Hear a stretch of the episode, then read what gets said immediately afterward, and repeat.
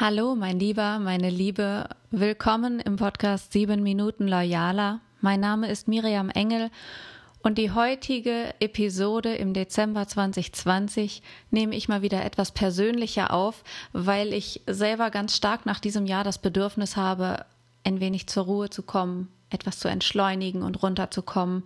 Mein Körper macht mich darauf aufmerksam und das möchte ich gerne mitgeben und nicht nur einfach zu sagen, ich gönne mir jetzt mal diese Ruhe oder diese Erholungs- und Verschnaufpause, sondern ich möchte dieses Thema auf eine höhere Ebene stellen und mal fragen, auch dich fragen, wie viel Verletzlichkeit ist in der Führung eigentlich erlaubt?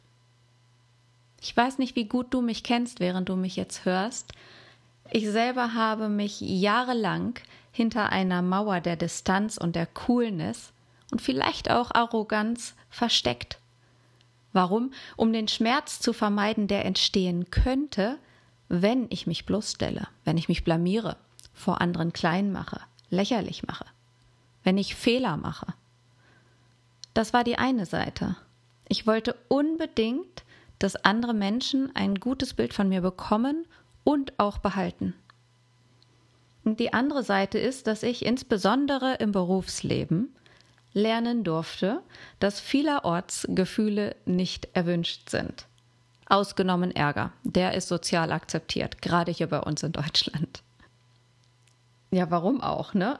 Ärger weist ja unangenehme Gefühle wie Schuld und Scham zum Beispiel anderen Menschen zu oder Dingen oder Umständen. Hauptsache weg von einem selbst. Und für mich war so das Learning, das erste Learning, erste, erste Zeit in meinem Berufsleben, Gefühle doch besser verborgen zu halten, zurückzuhalten, lieber wegstecken. So. Und am sichersten geht das, wenn man sich ausschließlich auf der Sachebene bewegt. Doch wenn man das macht, und ich habe das über Jahre durchgezogen, dann passiert was mit uns. Wir distanzieren uns immer weiter voneinander weg. Diese, diese kühle Art, diese reine Sachebene, die entfernt uns untereinander von anderen Menschen.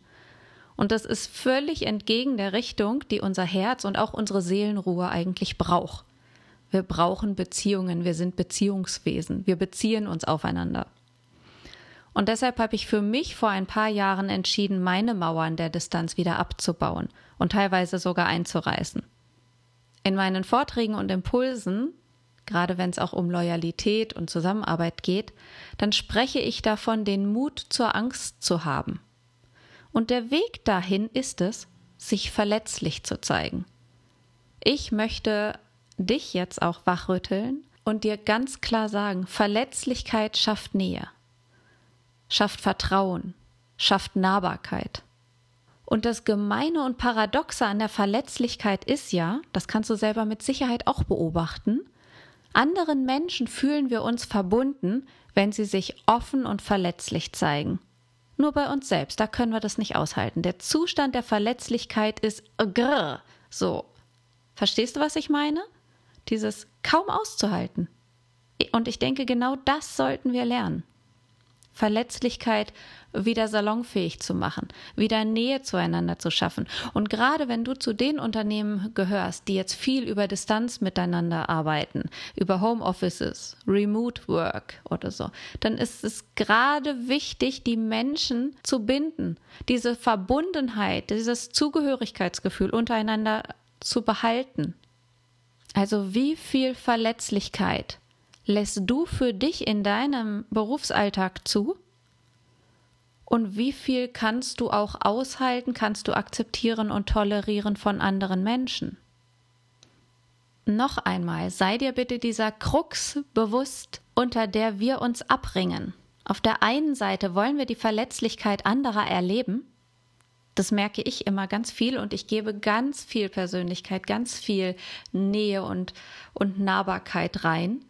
Also wir wollen alle die Verletzlichkeit anderer erleben, aber selbst wollen wir eigentlich nicht verletzlich sein, weil das so ein Unruhezustand ist, so ein Zustand, wo wir genau wissen, der muss vorübergehen, das kann nicht anhalten, das kann nicht andauern, das ist nicht lange auszuhalten, so.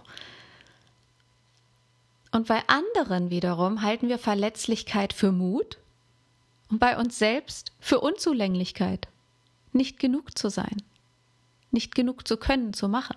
Und auch diese Krux, wir sind von der Verletzlichkeit anderer angezogen und teilweise von unserer eigenen Verletzlichkeit abgestoßen, weil wir so hohe Ansprüche an uns selbst haben, weil es immer noch höher, schneller weitergehen muss. Und heute möchte ich dich einladen, einfach mal über deine eigene Einstellung zu Verletzlichkeit nachzudenken. Als kurzen Impuls, als Idee und nicht nur für dich selbst, das natürlich ganz besonders, aber eben auch in Beziehung zu anderen. Wie stehst du zu der Verletzlichkeit? Gibt es Mitarbeitende, die dir ihr Herz ausschütten, vor denen du dich verbeugst, weil sie sagen, wow, was für eine Offenheit, was für eine Nahbarkeit? Oder vielleicht, wow, ho, ho, ho, was hat denn das jetzt hier zu suchen? Wie soll ich denn darauf reagieren? Ich denke, ein kleiner Lösungsweg liegt in dem Gedanken, dass wir teilweise dazu neigen, das Fühlen, Gefühle für eine Schwäche zu halten. Das ist eine große Gefahr, die uns ganz viel Potenzial nimmt. Wenn wir das Fühlen im Berufskontext ausschalten wollen, dann verlieren wir gleichzeitig unsere Bereitschaft, Emotionen und damit unsere eigene Verletzlichkeit zuzulassen. Und damit schneiden wir uns von den anderen ab, ob wir das wollen oder nicht. Und das nur für den Preis, uns bloß nicht verletzlich zu zeigen, weil dann jemand anders ein Stück tiefer in unsere Seele gucken kann. Gleichzeitig ist es das, was uns verbindet, was die wirkliche Verbundenheit bedeutet und was dir wirklich mit deinem Team, mit deinen Mitarbeitern zusammen diese Ebene der Verbundenheit und Zugehörigkeit schafft. Verletzlichkeit ist genau die Geburtsstätte, die Wiege von Emotionen und Erfahrungen, die wir in unserem Leben brauchen. Liebe, Zugehörigkeit, Freude und Mut, und natürlich Empathie und auch Kreativität.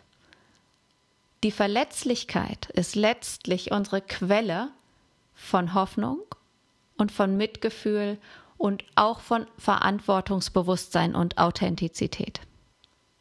Wenn du dich als Führungskraft selbst hin und wieder verletzlich zeigst, dann schaffst du damit die Ebene und die Kultur, dass auch andere in deinem Team sich verletzlich zeigen dürfen. Und das ist kein Dauerbrenner, das muss man nicht 24-7 haben, sondern einfach nur die Möglichkeit zu kennen und sich innerlich sicher zu sein, wenn ich gerade einen solchen Tag habe und heute mal verletzlich bin, vielleicht eine anstrengende Phase hatte, dann darf ich auch mal verletzlich sein, auch in meinem Arbeitsteam. Im Berufsleben zählt immer so viel, was wir wissen und was wir können.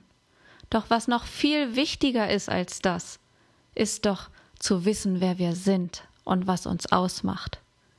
Und das Tor und die Tür dahin ist zu zeigen, dass wir alle verletzlich sind. Und das macht uns zu Menschen und das macht uns einzigartig und besonders. Und vielleicht kannst du diesen Gedanken ja aufgreifen, wenn du dein Team in diesem Jahr in den wohlverdienten Weihnachtsurlaub schickst. Und ich hoffe, dass ihr mit einer guten, loyalen Kultur dieses Jahr beendet und ins neue Jahr startet. Ich werde auch eine kleine Winterpause einlegen und wir hören uns gleich zu Beginn 2021. Ich wünsche dir von Herzen eine besinnliche Zeit, eine Zeit der Erholung und der Innenschau, vielleicht auch der Kreativität mit den ein oder anderen Ideen und Plänen fürs nächste Jahr und ich freue mich schon darauf, dann wieder von dir zu hören und erhalte auch gerne dein Feedback. Mach's gut, alles Liebe, deine Miriam.